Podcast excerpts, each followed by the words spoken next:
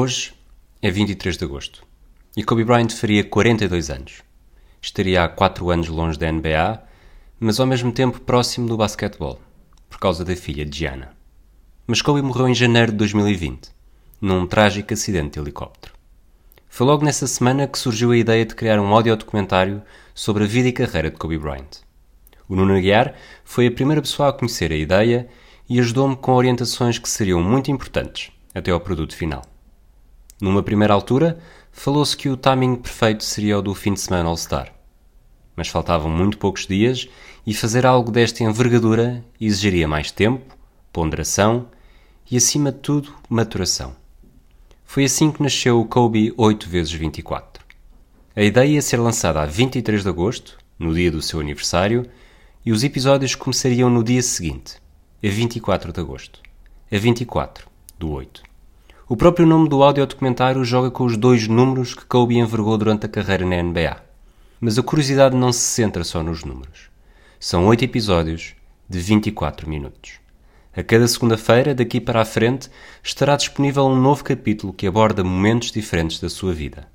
Começamos desde a infância até à chegada à NBA e depois seguimos pela montanha russa de episódios que estiveram associados a Kobe Bryant. Ao longo destes oito episódios, contei com o contributo de 24 pessoas. Sim, foi de propósito. O Rui Miguel Tovar, o Ricardo Brito Reis, o Nuno Aguiar, o Pedro Fragoso, o Pedro Quedas, o Márcio Martins e a Sara Samaxan tiveram contributos muito ativos com testemunhos. Enquanto o Rui Malheiro foi uma das pessoas que foi acompanhando, a cada novo episódio que era finalizado, o resultado final, comentando, sugerindo e motivando-me para que os prazos autoimpostos fossem cumpridos. Mas houve mais gente.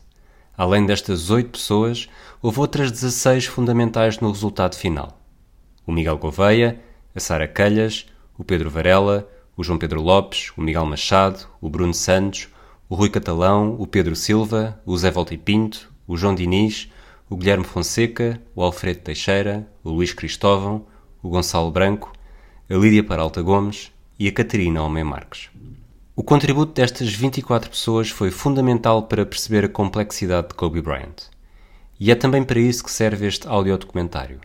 Compreender a vida, a carreira, descascar as camadas e perceber como o mal e o bem conviveram ao longo dos anos e como o impacto que gerou nas outras pessoas, positivo ou negativo, nunca desvaneceu. Descrever Kobe Bryant é difícil porque não era uma pessoa vulgar. Nunca seria. Estamos a falar de alguém que consegue ser elogiado pelo feminismo e atacado por ser um violador na mesma conversa. De ser um líder dentro de campo e, ao mesmo tempo, alguém que chegou a prejudicar a equipa pelos conflitos no balneário. Mas foi este o maior desafio destes oito episódios: dar uma imagem tão completa quanto possível do que foi a sua vida e carreira. O audiodocumentário estreia a 24 de agosto no feed do 24 Segundos e terá um novo episódio todas as semanas até 12 de outubro. Para os patronos do Hemisfério Desportivo, a divulgação será mais rápida. A estreia continua a ser a 24 de agosto, mas haverá um novo episódio diário, até dia 31. Podem conhecer todas as vantagens de ser um patrono do Hemisfério Desportivo em www.patreon.com/hdesportivo. O vosso apoio será bastante importante para que consigamos continuar a desenvolver projetos desta dimensão no futuro. Ouçam como ouvirem, esperemos que gostem. Que sigam a aventura de uma vida que deixou uma marca e um legado enormes em quem ficou para trás. Que para o bem e para o mal, nas virtudes, nos defeitos e nos erros imperdoáveis, conseguiu emocionar e comover o mundo quase todo. O suficiente até para um adepto dos Celtics decidir envolver-se numa aventura de 7 meses que terminou com mais de 3 horas de conteúdos. Um abraço a todos e até à próxima.